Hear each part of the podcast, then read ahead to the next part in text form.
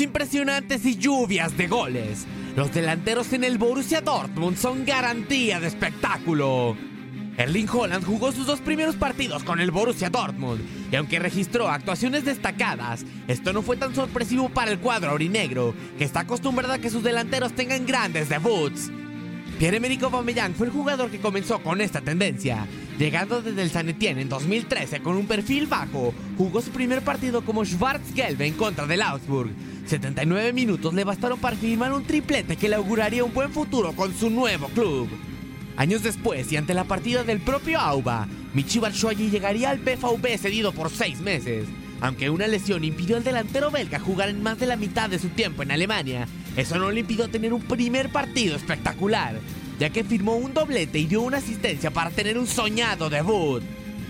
Para la 2018-2019, Paco Alcácer arribaría a Dortmund con la esperanza de conseguir minutos. El español entró de cambio en el segundo tiempo y participó en la jugada del momentáneo 2 a 1 para el Borussia. Y 21 minutos después de su ingreso, selló su actuación con su propio gol.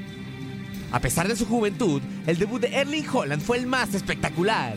Entrando de cambio al minuto 56, el noruego solamente necesitó 3 minutos para hacer rugir al muro amarillo del Westfalenstadion. Dos goles al 70 y al 79 coronarían la actuación del jugador nórdico, consolidándolo como el jugador que menos minutos de juego ha necesitado para marcar un triplete en su debut de Bundesliga con 23 minutos.